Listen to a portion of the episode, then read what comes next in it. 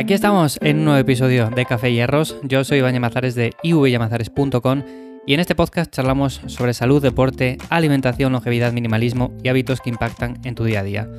El tema del que vamos a hablar hoy es un tema que me habéis pedido porque en las últimas semanas en redes sociales y demás se ha comentado bastante el tema de una dieta líquida, una dieta en la cual no haya alimentos sólidos se hizo un clip viral y a partir de ahí, bueno, pues surgió bastante polémica.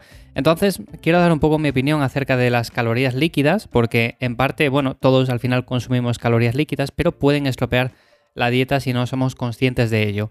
Y como digo, partiendo de la base de que una dieta líquida completa en un contexto normal no es ni de lejos una buena opción, como todos consumimos ciertas calorías al día en formato líquido, pues está bien tener en cuenta, bueno, cuáles son más recomendables, cuáles menos y demás.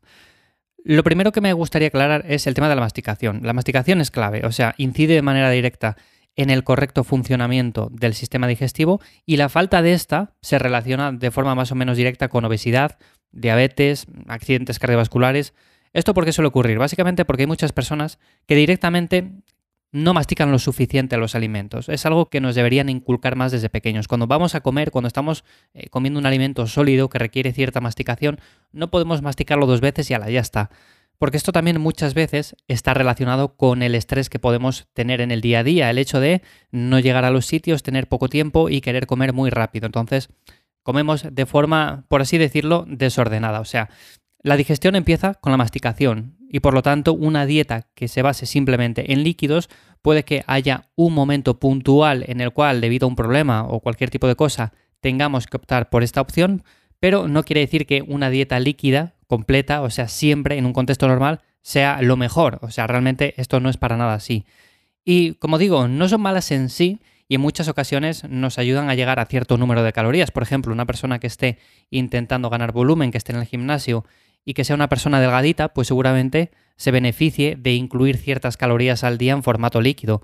Lo va a hacer mucho más sencillo, mucho más rápido, la digestión va a ser mejor, entonces en este caso, bueno, pues está justificado. Pero es cierto que el resto de comidas deberían ser sólidas, o sea, podemos hacer, yo que sé, si tenemos cinco comidas al día, dos de ellas que sea un batido, pero estas otras tres que sean comida sólida. Eso estaría bien. Ahora bien, si de cinco comidas hacemos las cinco líquidas, aquí tenemos un problema.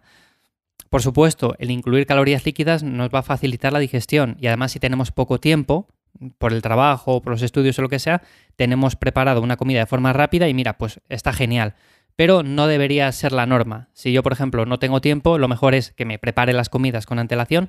Yo, por ejemplo, en mi caso particular, me las preparo todos los días por la mañana, nada más levantarme, tardo una hora más o menos, las dejo listas y con eso ya me despreocupo el resto del día. O sea, no tengo que estar pensando en, tengo que sacar media hora, 20 minutos para prepararme lo que sea. No, lo tengo ahí preparado y con eso, bueno, pues ya tengo una cosa menos que hacer.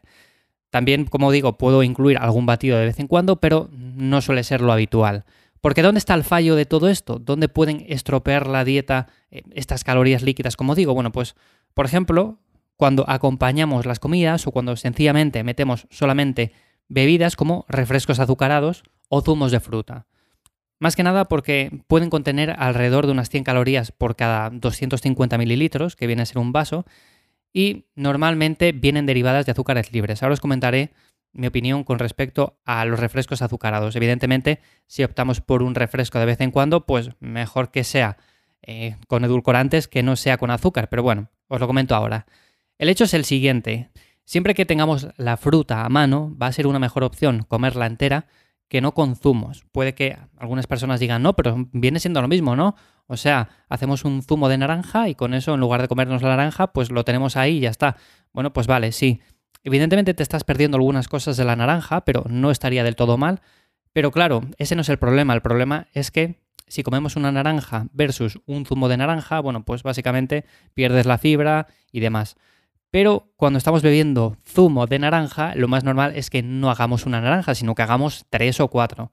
Entonces ahí estamos consumiendo más calorías, porque las calorías líquidas como tal entran mejor. O sea, podemos estar bebiendo continuamente zumos y no estaríamos tan saciados como si, por ejemplo, comiéramos sencillamente una naranja.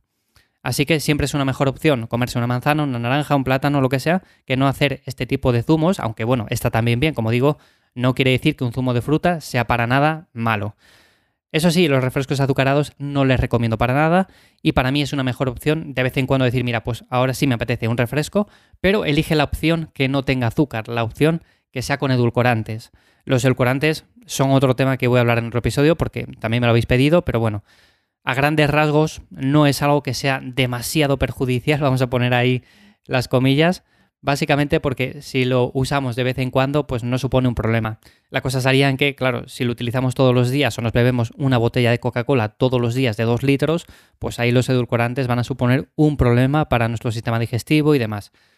Por otra parte, también quería tratar el tema del alcohol, porque al final también son calorías líquidas. Puede parecer que no, pero sí. Tenemos, por ejemplo, 85 calorías por caña en el caso de la cerveza, o más o menos unas 600-800 calorías por ración en el caso de algunos cócteles. O sea, eso por ejemplo son ya casi un tercio de las calorías que debería consumir una persona más o menos normal. Imaginémonos una persona que tiene que consumir unas 2.000 calorías, pues si se bebe un cóctel y ya está consumiendo 600 calorías, pues ya está desplazando muchos otros alimentos. Más que nada porque son calorías que al final suman. Lo mismo, una caña no va a matar a nadie, pero abusar durante el fin de semana de este tipo de bebidas puede sabotear la pérdida de peso y acumularás más grasa. Entonces, en este caso, lo que puedes hacer es de vez en cuando tomarte tu caña, no va a pasar nada, pero tener cuidado con estos temas porque son cosas que estropean la dieta y que luego empezamos a plantearnos que por qué no perdemos peso, por qué estamos siempre igual y demás. Bueno, pues este tipo de cosas también suman. ¿Bebidas que más recomiendo entonces? Bueno, pues en este caso el agua, evidentemente, infusiones, eh, café, bueno, este tipo de cosas las podemos consumir sin ningún tipo de problema. Y si optamos de vez en cuando por un refresco, que sea sin azúcar. Como digo, los edulcorantes eh, es algo que podemos incluir de vez en cuando, no supone mayor problema, pero sí que es cierto que no podemos decir, venga, pues como tiene calorías cero, vamos a bebernos una botella de 2 litros. Esto no tendría ningún sentido. Así que las calorías líquidas como tal es algo que forma parte de nuestro día a día, evidentemente están ahí, todos las consumimos, pero tenemos que tener cierto cuidado con ellas. ¿Por qué? Porque no sacian, evidentemente es algo que podemos estar consumiendo durante el día y puede parecer que no suma, porque al final es algo que lo bebemos y ya está, parece que no hemos comido nada. En cambio, cuando tenemos, por ejemplo, un alimento sólido, me da igual lo que sea, estamos masticándolo, sentimos esa saciedad y nos sentimos llenos con la comida, pues podemos llegar a cierto punto en el cual, bueno, pues nos sintamos saciados, ya está, terminemos ahí de comer y listo. Pero con el tema de las calorías líquidas es un poco más problemático y por eso es importante tenerlas en cuenta. Hay personas que al final llevan el día a día bien, con una alimentación buena, hacen ejercicio físico, pero al final tiran de muchas calorías líquidas que no se dan cuenta, es de forma involuntaria, porque al final un zumo por aquí, eh, una caña por allí, un refresco azucarado, bueno, cualquier cosa, al final todo eso a lo largo del día son muchas calorías y sí que es cierto que el resto de la dieta lo has hecho bien, has cumplido con tu total calórico, con eso vas a perder peso, pero estas otras calorías que estás sumando a lo largo del día de las que no te estás dando cuenta, porque no las sumas, porque piensas que son algo irrelevante, son lo que te hacen que estés estancado, que no pierdas peso y en definitiva que estropeen tu dieta general.